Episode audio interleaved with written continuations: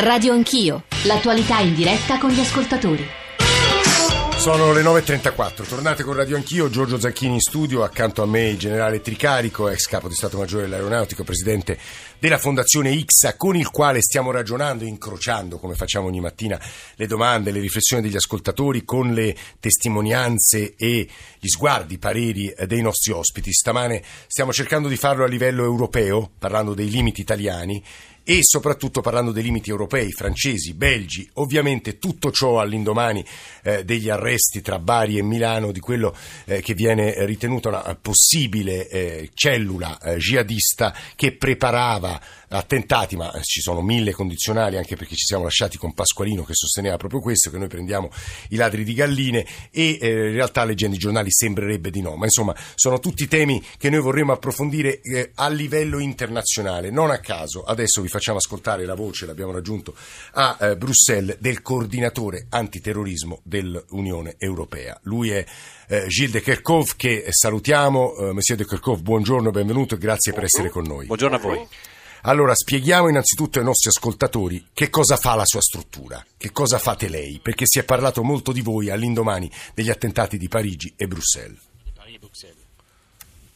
Voilà, alors è una funzione che è stata creata dal Consiglio europeo, i 28 capi di Stato e di governo, dopo gli attentati di Madrid,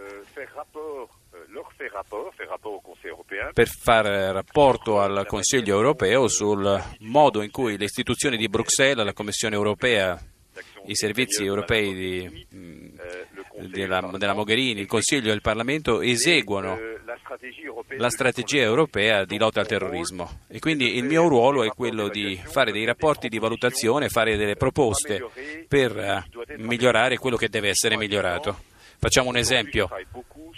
Oggi si parla molto del modo in cui gli Stati alimentano o non alimentano le piattaforme europee che sono l'Europol, la nostra agenzia di cooperazione poliz- di pol- polizia, o la base dati di Schengen, che è molto importante per il controllo delle frontiere estere o per il controllo in seno allo spazio di Schengen. Insomma, il mio ruolo è proprio quello di eh, dare dei suggerimenti eh, per il miglioramento delle politiche di lotta al terrorismo. e rappresentare il viso dell'Europa, il volto dell'Europa nella lotta al terrorismo e poi di aiutare a sviluppare dei partenariati con i paesi terzi. Quindi la Mogherini mi ha chiesto di aiutarla a negoziare delle sorte di partenariato antiterrorismo contro tutti i paesi eh, che confinano con il Mediterraneo, dal Marocco alla Turchia compresi i Balcani so, occidentali. So Gilles de Kerkhoff che lei è anche stato spesso in Tunisia, in Libano. Dopo gli attentati di Madrid, Gilles de Kerkhoff immagino che si siano studiate appunto delle strategie, poi però abbiamo avuto quest'anno Bruxelles e Parigi. Che cosa ci insegnano Bruxelles e Parigi? In che cosa abbiamo fallito e che cosa è cambiato o dovrebbe cambiare dopo quegli spaventosi attentati della, eh, del 2015-2016? Euh, I capi di Stato e di governo, io partecipo a questo, hanno chiesto che si faccia molto di più in tre direzioni. La prima è tutto ciò che è repressione, condividere meglio le informazioni. e quello che noi ci auguriamo è fare in modo che le polizie e i servizi segreti di tutti gli Stati membri scambino tutte le informazioni in loro possesso con l'Europol. Segnatamente bisogna essere molto più efficaci con le frontiere esterne per evitare che soprattutto i foreign fighters eh, europei possano andare in Siria o tornare dalla Siria utilizzando le vie dell'emigrazione. Terza richiesta è quella di fare molto di più per quanto riguarda le armi, le armi da guerra che sono troppo facilmente accessibili in Europa. Quarto elemento è quello di avere una buona risposta giudiziaria, soprattutto per quanto riguarda la raccolta delle prove per dimostrare che queste persone sono effettivamente foreign fighters eh, quindi questo è il primo aspetto. Poi c'è il secondo, altrettanto importante, è quello della prevenzione del terrorismo. Cioè questo suppone che si faccia molto di più su internet, sul web, che come sappiamo è un po' l'incubatrice principale eh, oggigiorno eh, della radicalizzazione che l'ISIS gestisce in modo straordinario. Eh, Gilles. Eh, c'è un'obiezione alle cose che lei ci stava dicendo e sono molto ragionevoli per quel che vale il mio parere e che in qualche modo eh, rubo alle considerazioni che faceva un ospite qui nei nostri studi, ovvero sia il generale Tricarico che è il presidente della Fondazione IXA, cioè lo scambio di informazioni delicate. Lei diceva i servizi europei dovrebbero condividerli con l'Europol. Chiedo seccamente al generale Tricarico, non avverrà mai, vero? No, no, non bisogna essere neanche così perentori e così negativi. È un percorso faticoso, impegnativo eh, ancora di più rispetto alla condivisione eh, e alla messa a fattor comune di altre attività come la politica estera, come quella di difesa, l'esercito, eccetera. Questa è ancora più difficoltosa, ma bisogna insistere perché la strada è questa. Eh, cioè, Gilles de Kerkov, in questa trasmissione è stato detto che scambiare informazioni delicate su, appunto, su informatori, su sospetti terroristi eh, avviene di rado perché eh, i servizi non condividono queste informazioni, quelli francesi con quelli italiani o gli italiani con i belgi belgi. Gilles de Kekov, è questo un problema? Est-ce qu'il s'agit d'un problème vraiment? C'est quelque chose qu'il faut effectivement améliorer. È un qualcosa che va migliorato notevolmente. Euh, Se prendiamo gli attentati di Parigi e di Bruxelles, che cosa constatiamo? Constatiamo che la maggior parte degli autori di questi attentati hanno un passato criminale. Quindi è, in, è indispensabile incrociare le informazioni classiche di polizia con elementi di servizi segreti. E quindi c'è tutto un cambio culturale da compiere. Non siamo più nella guerra fredda, in un paradigma eh, del passato in cui c'è uno scambio bilaterale soltanto con coloro che hanno bisogno di conoscere certe informazioni, ma bisogna passare a un paradigma di una lotta a 360 gradi, molto più sistematica, non soltanto con coloro che devono conoscere certi dati, ma contro tutti gli Stati membri. Siamo in uno stato di libera circolazione e quindi il campo delle, dell'intelligence è quello che si è sviluppato di meno per quanto riguarda la cooperazione poliziesca e giudiziaria. Un altro elemento che volevo sottolineare è che, contrariamente a quello che succedeva con la guerra fredda, non si tratta di controllare 25 agenzie del, del KGB, ma bisogna evitare che più di 5.000 europei che sono andati in Siria e centinaia, se non migliaia di europei si radicalizzano senza andare in Siria e in Iraq. Insomma, bisogna incrociare queste informazioni, altrimenti non si è in grado di identificare i rischi più importanti.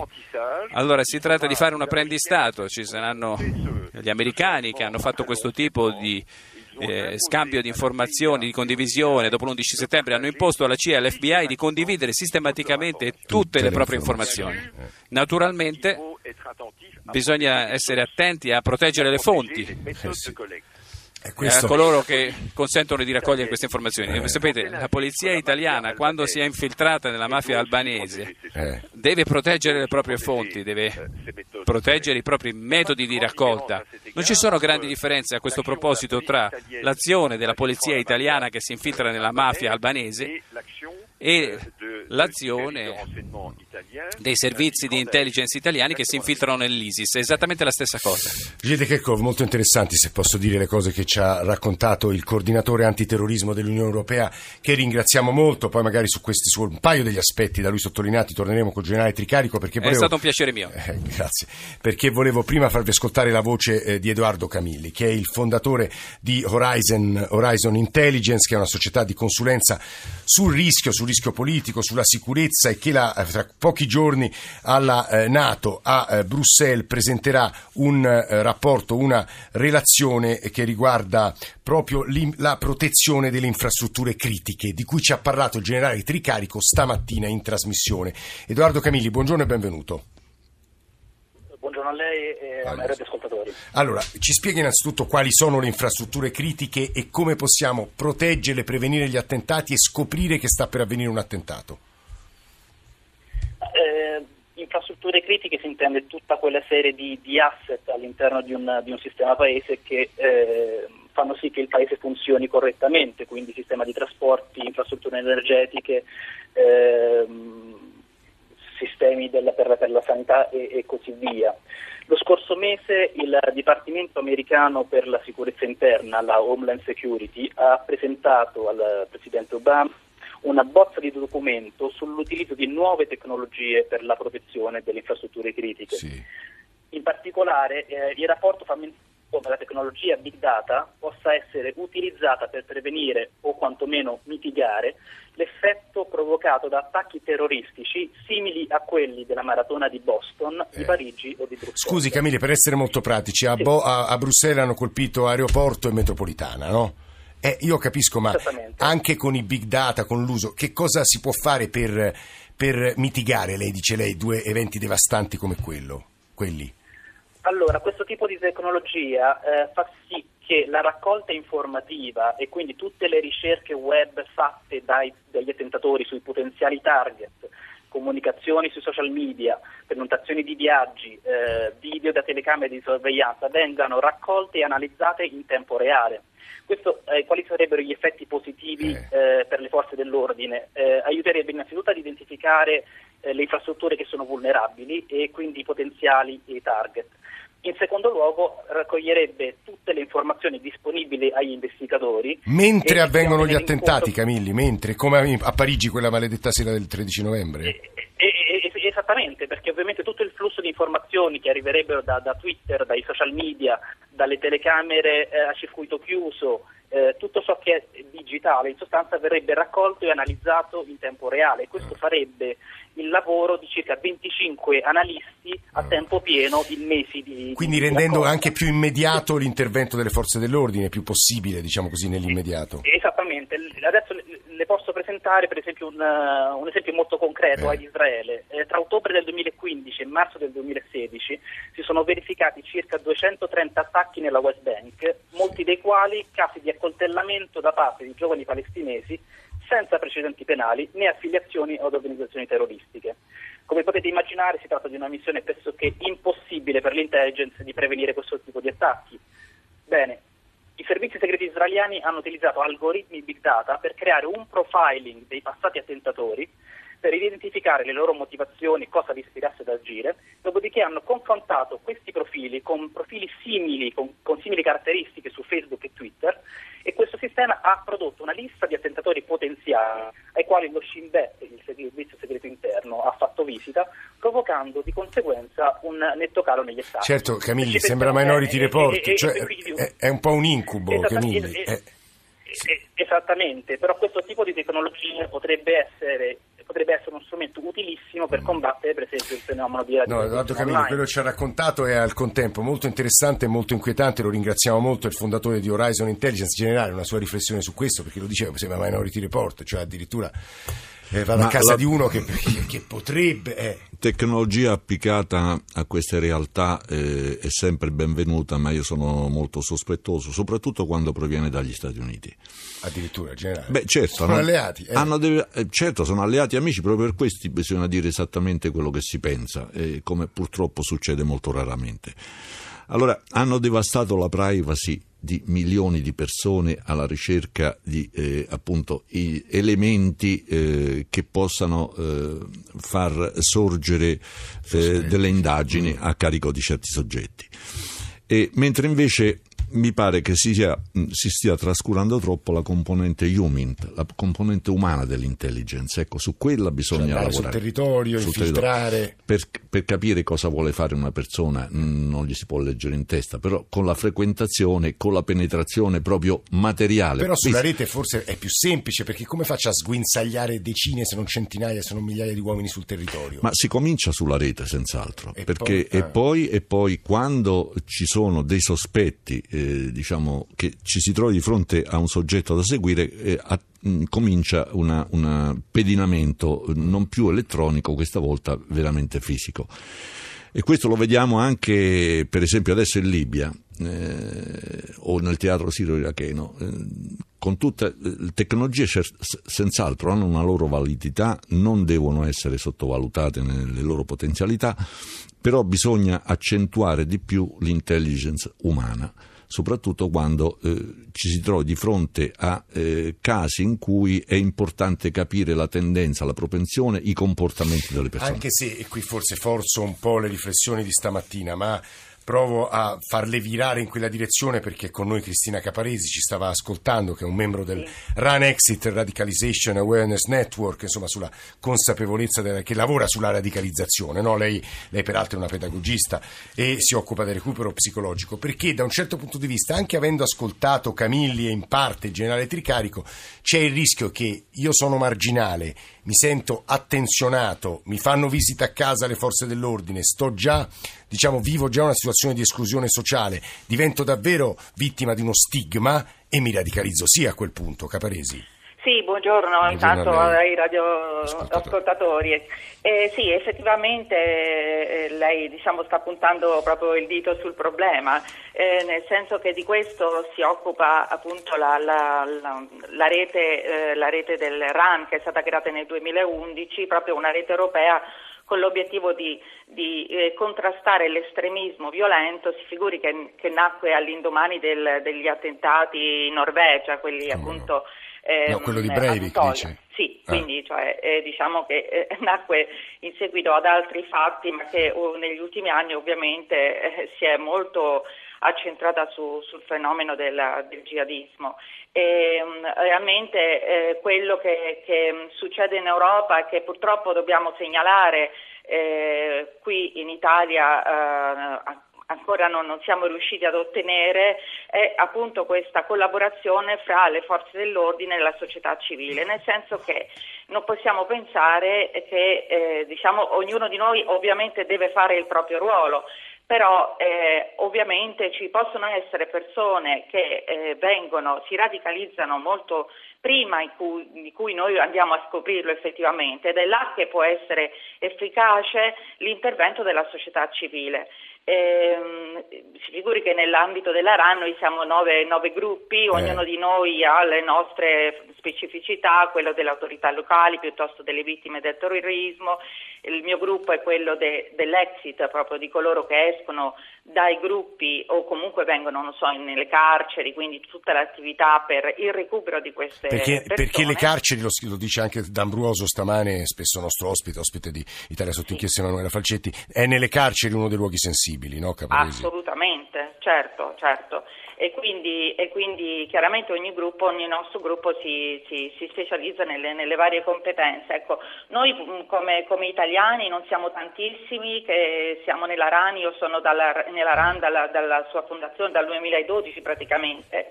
Abbiamo anche richiesto al Ministro dell'Interno, al Ministro dell'Estero di, eh, di giustizia di firmare diciamo, questa, questa, questa um, intesa chiamiamola così, società civile, eh, Ministero, Forze dell'Ordine, che non vuol dire che noi andiamo a fare i poliziotti, ognuno di noi deve fare il proprio lavoro, però... Voi insistete molto, Caparesi, su un concetto, la risocializzazione.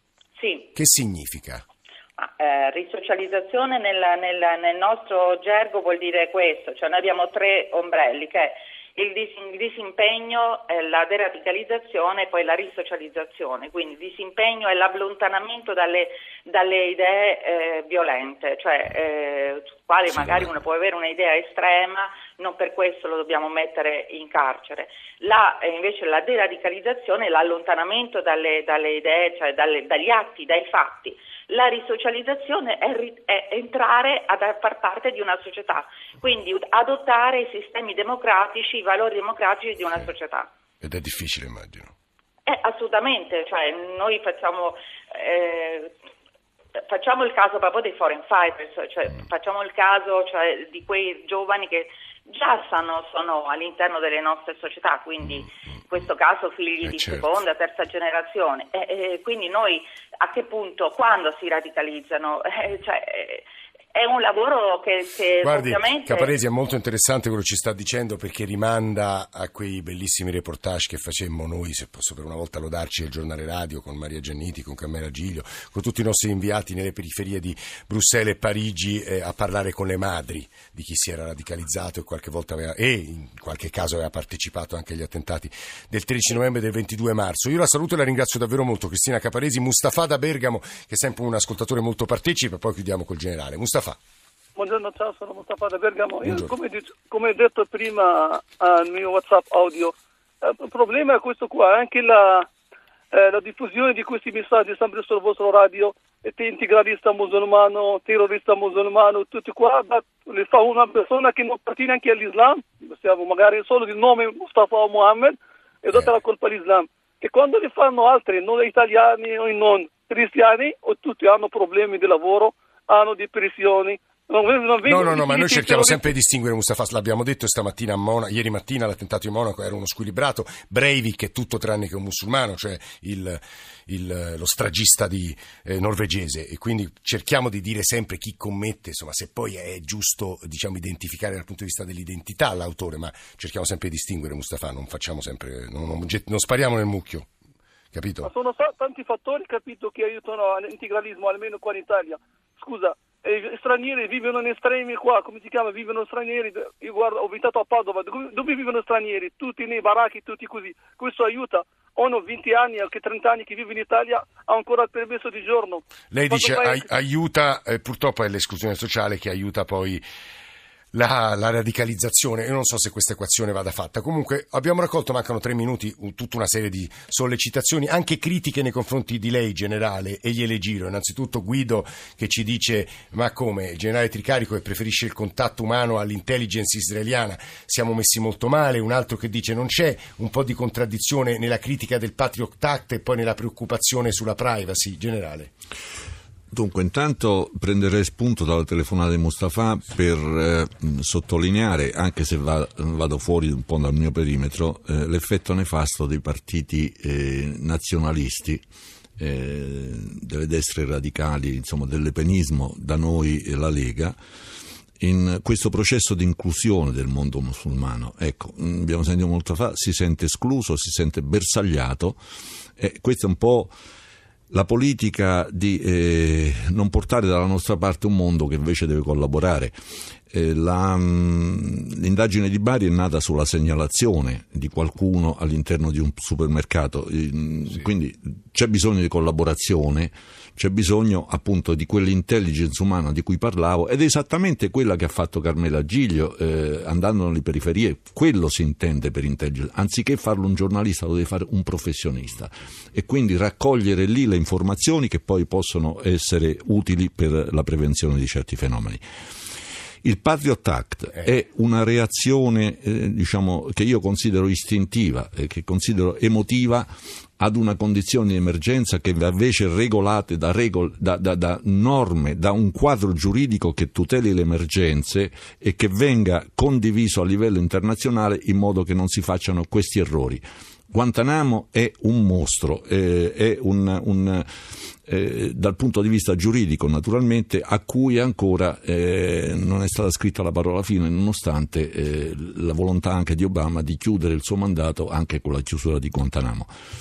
Ehm, non credo che ci, siano, ci, sia molto altro da dire eh, diciamo, sull'argomento e, e, credo che le riflessioni insomma, fondamentali siano quelle appunto di collaborare con le eh, forze eh, dell'ordine eh, perché hanno bisogno anche di questo, riescono a seguire cioè, queste la società civile deve poche collaborare cent- assolutamente eh, nuove regole e sicuramente inclusione del mondo musulmano anziché marginalizzazione. Era Leonardo Tricarico a parlare, è stato qui nei nostri studi di Radio Anch'io, poi se volete riascoltare il suo intervento, estratti della trasmissione di stamane, la via migliore è sempre quella di andare sul nostro sito, sul nostro profilo, sul eh, sito di Radio 1 tutti, ci sono tutte le indicazioni per scaricare i nostri podcast o riascoltare in streaming nostri, le nostre trasmissioni. Eh, purtroppo c'è una notizia che adesso verrà, sulla quale arriveranno ulteriori dettagli nel GR delle 10, cioè c'è stata un'autobomba a Baghdad, 16 morti e 40 feriti. Noi ci fermiamo qua. Stamane in console c'erano Carlo Silveri e Fulvio Cellini e poi la redazione di Radio Anch'io. Ringrazio in particolare stamane Marco De Mico che ci ha fatto da interprete per le voci di eh, Gilles de Kerkhove e di Eric Denessé. Dicevo, la redazione di Radio Anch'io che ogni mattina costruisce questa trasmissione. Alessandro Forlani, Nicola Amadori, Valeria Volatile, Alberto Agnello, Alessandro Bonicatti, Valentina Galli. In regia c'è Cristian Manfredi e poi Damiano Pennacchiotti che ci permette di essere ripresi tramite Periscope eh, che eh, tra l'altro permette a voi ascoltatori di scriverci anche grazie a Periscope. Ci sono davvero molte vie, ma è importante che continuiate a scriverci durante la giornata e tramite l'indirizzo di posta elettronica radioanchio.it e tramite il, eh, i post sul eh, profilo Facebook. Adesso c'è GR delle 10, poi Radio 1 Music Club con John Vignola, poi la radio ne parla con Ilaria Sotis, probabilmente domani, insomma vedremo gli eventi, ovviamente ci occuperemo delle unioni civili eh, perché oggi ci dovrebbe essere il voto di fiducia sul tema, quindi se volete già cominciare a scriverci su questo fatelo ai nostri indirizzi tradizionali. Grazie davvero a tutti per l'ascolto, grazie a Gennaro Tricarico, ci sentiamo domani.